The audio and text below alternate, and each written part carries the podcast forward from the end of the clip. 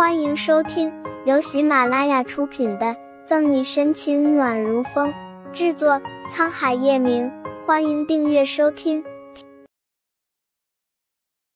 第五十六章，骂他的女人。林董和黄董后面都有月选董事长做靠山，才敢这么放肆，而他们可就不一样了，什么也没有。沈西本想看看叶晨玉会怎么做，却只见他坐在转椅上，冷眼观看。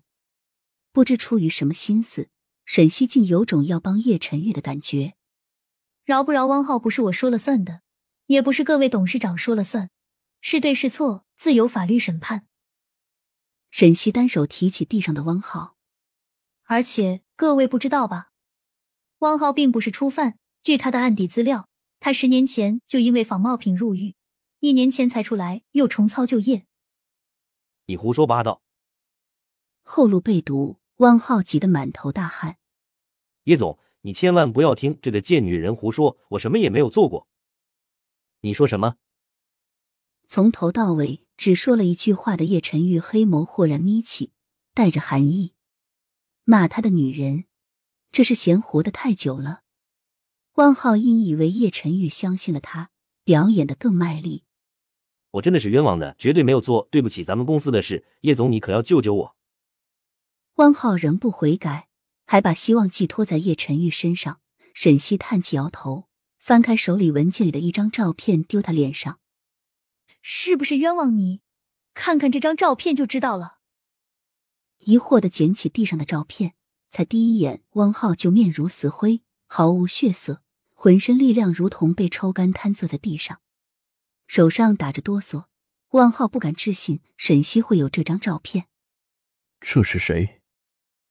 唯恐天下不乱的林董拿过照片仔细端详，除了坐在总裁位置的叶晨玉，其他人都好奇到底是什么东西会让汪浩脸色煞白。这是汪浩整容前的照片。沈西解释：一年前汪浩出狱，盯上叶氏名下的奢侈珠宝，认为最危险的地方就是最安全的，于是联合其他人通过人事部考核进入销售部，进行他们狸猫换太子的计划。沈西每说一句，汪浩眼里的绝望就多一分。事情已经查探清楚，沈队长把人带走吧。叶晨玉淡然置之，一点也不惊讶，好像都在把控中。好的，谢谢叶总的配合。沈西咧嘴一笑，告辞后提溜着汪浩便离开了。早就不想待在这里的宋毅和打假办负责人跟在后面。从踏进办公室开始。宋毅就一直注意到沈西和叶晨玉暗中的互动，心里吃味，但还是安慰自己说：沈西喜欢的一定是他，叶晨玉不过是过客罢了。打假办负责人则是第一次见到传说中叱咤风云的商业巨鳄叶晨玉，整个过程一直激动紧张的冒冷汗。沈西、宋毅等人离开，这场戏也到了尾声。叶总，虽然销售部门出现这么大的毒瘤，害得公司损失不小。你放心，我会尽快挑一个有才的人补上，尽快恢复珠宝运营。林董陪着笑脸，虽然他背后还有一个叮嘱他看着叶总的月选董事长，但叶总怎么说也是顶头上司，该服软时便服软。却不想叶晨玉没看林董一眼，起身理了理微皱的西装衣角，清冷的说：“乔宇，林董和黄董这段时间太累了，让他们回家去歇歇。”股份收购事宜，你看着办。是，叶总。乔宇应下。什么？林董喝水的动作一致，确定叶晨玉说了什么后，勉强挤出一抹笑。叶总，你不是在开玩笑吧？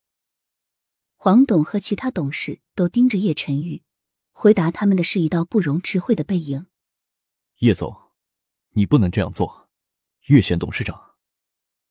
林董和黄董见叶晨玉来真的，开始慌了，想拦住他说什么，乔宇就拿出股权收购合同。门外，秘书拿着行程表过来。叶总，接下来要去群生有限公司参加数据峰会。不了，去警局。警局。哈哈哈，这么短的时间就把案子破了，我没看错你们三个。杨菊高兴的拍着宋毅的肩膀。本集结束了，不要走开，精彩马上回来。